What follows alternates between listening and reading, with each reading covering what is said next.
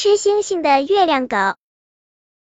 月亮狗住在天上，白天它呼呼大睡，你看不见它；晚上它就会出来寻找食物了。星星跟月亮狗不一样，星星们总是不分昼夜的在天空里玩耍，白天看不见它们，是因为太阳妈妈用光的怀抱把它们隐藏起来了。一到晚上，太阳妈妈累了要睡觉了，贪婪的它们就不得不暴露在夜空里。就是这样，每当黑夜降临，暴露在夜空里的星星们就有了危险，因为月亮狗要出来寻找食物了。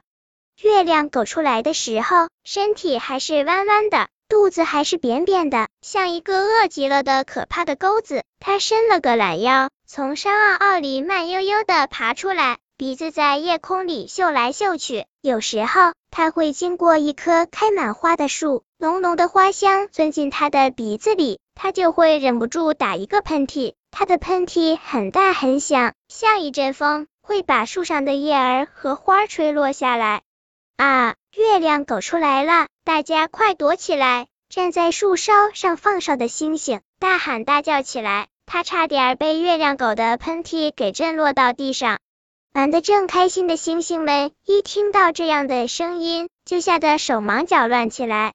眼看着月亮狗走过来了，躲到哪里呢？躲到哪里呢？星星们着急的在天空里乱转。左也不是，右也不是，他们的身体亮闪闪的，目标太明显了。他们很想找一片乌云躲进去，可是夜空太晴朗了，哪里有乌云呢？远远的，月亮狗就闻到了星星的味道，多么美味的食物呀！月亮狗的口水情不自禁的滴下来，懒洋洋的它立刻恢复了精神，甩了甩昏昏沉沉的脑袋，撒腿就朝星星们追过去。汪汪汪汪汪汪！月亮狗一边追赶一边狂叫。星星们觉得月亮狗的声音比狮子、老虎可怕，比打雷闪电更可怕。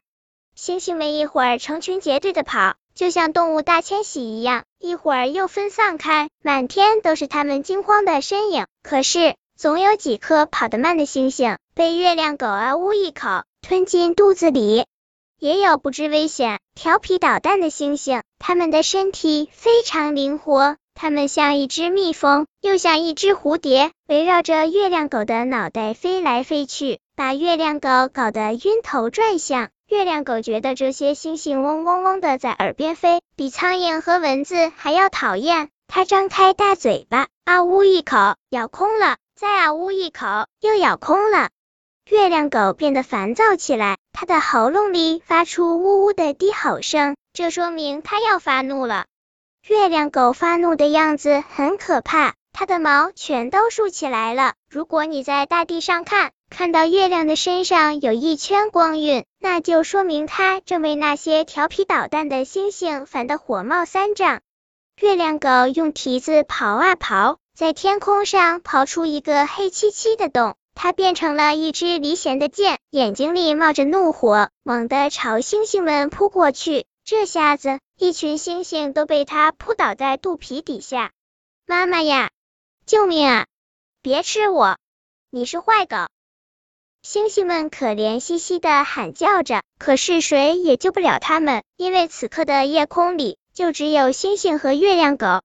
我们往大地上逃吧。其中一颗蓝色的星星突然有了主意，可是妈妈从来不让我们去大地上玩啊！紫星星犹豫的说：“对呀，妈妈说大地上很危险，去了就回不来了。”绿星星说：“那也总比被月亮狗吃了强。”花星星说：“对呀对呀，我宁愿去大地上，也不愿意被月亮狗吃掉。”所有的星星都觉得去大地上好，于是。他们手拉着手，咻的一声从天空中飞下来。如果你见过流星，你就知道它们为什么会飞到大地上来了。夜空里只剩下几颗胆小的星星，稀稀拉拉的，委屈的哭泣。这时候，月亮狗已经吃饱肚子了，它扁扁的肚子、弯弯的身体都变得圆滚滚的，不仔细看还以为是太阳妈妈出来了呢。月亮狗满足的打了个饱嗝，摇着尾巴，开始悠闲的往回家走。还有几颗星星挂在天上，不过它都懒得看它们一眼。